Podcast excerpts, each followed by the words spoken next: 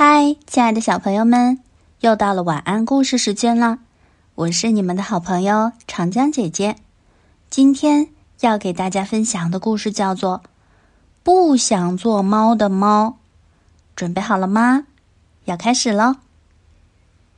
猫其实有很多想法，别人是不知道的。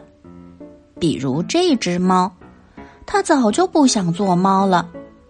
可是。谁会相信呢？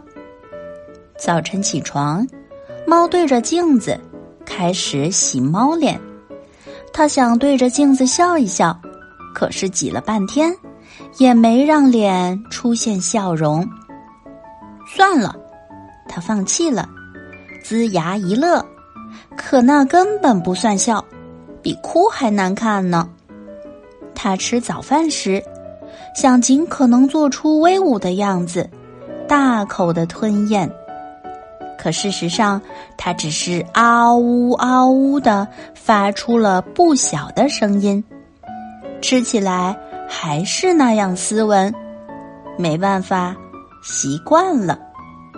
走出门去，他想像老虎那样踱着步子，一副很有气派的样子，多好啊！可是没走几步。邻居家的一群小鸭子就嘎嘎的笑开了。瞧，猫叔叔又开始表演模特步了。猫懊恼的摆摆手：“去去去，小家伙们，我这不是模特步，好不好？是猫步。”猫觉得做只鸭子挺好的，就悄悄的跟在他们后面走。猫叔叔，我们不再调皮了，别在后面吓唬我们了。一只小鸭发现了，高声叫道：“猫有些不好意思，迟疑的说：‘我不是想吓唬你们，我只是觉得做只鸭子不错，我不想做猫了。’天哪，竟然有猫不想做猫了！鸭群再次热闹起来。做猫多好啊！”天生就能优雅的走路，睡懒觉也不会被别人笑话，可以捉弄老鼠和鱼，还能上树。他们说的一点儿都不错，可是猫觉得这都没有什么了不起，它已经过够了这样的生活。遇到黑猪夫妇的时候，猫想跟他们好好谈谈。可是他们打过招呼就匆匆走了。猫听到风送来的几句话，你看，猫是多么清闲呐！可不是嘛，人家可不用着急去干这干那的。猫叹口气，看起来它是不能和黑猪夫妇聊的。兔子正在种菜，猫一边帮忙一边和它说话。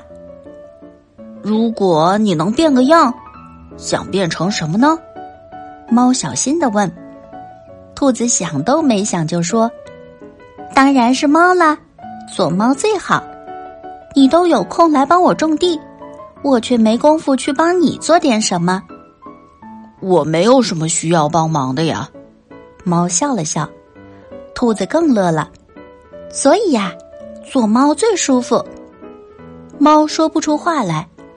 兔子好奇的问：“那么你呢？如果可以，你想变成谁？”我还没想好。猫继续低头干活儿。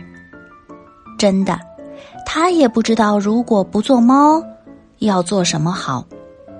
猫帮着兔子种完最后一片地走后，它觉得有些苦恼。迎面走来一只乌龟。他边打招呼边接着往前走，并没有停下来的意思。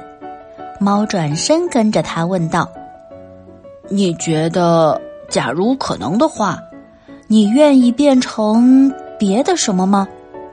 比如兔子？”猫以为乌龟早就想像兔子那样飞奔了，可乌龟摇摇头：“不。”我觉得还是做自己更好。难道你从来没厌烦过做乌龟吗？猫不甘心的问。乌龟还是没有停下脚步，说：“有什么不好吗？我每天忙得顾不上思考这个问题，除非呀，你是太闲了。”猫愣住了，它看着乌龟慢慢的爬出好远，再拍拍脑袋回家了。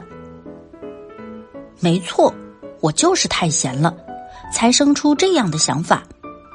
这个晚上，猫想的更多，不过全是令它快活的想法。它扑到书桌前，抓起笔，在一张纸上写道：“帮鸭太太照顾小鸭们，帮黑猪夫妇找到更多更嫩的草地，帮兔子管理菜地，问问乌龟有什么需要。”至于还想不想做一只猫，猫已经完全没有功夫去想了。直到睡着了，猫也没有想起这个曾经让它苦恼的问题来，只有呼噜声震天响。好啦，亲爱的小朋友们，故事讲完了。我们总要利用业余的时间做一些让自己开心的事情。和有意义的事情。今天的晚安故事就到这啦，晚安，我的宝贝。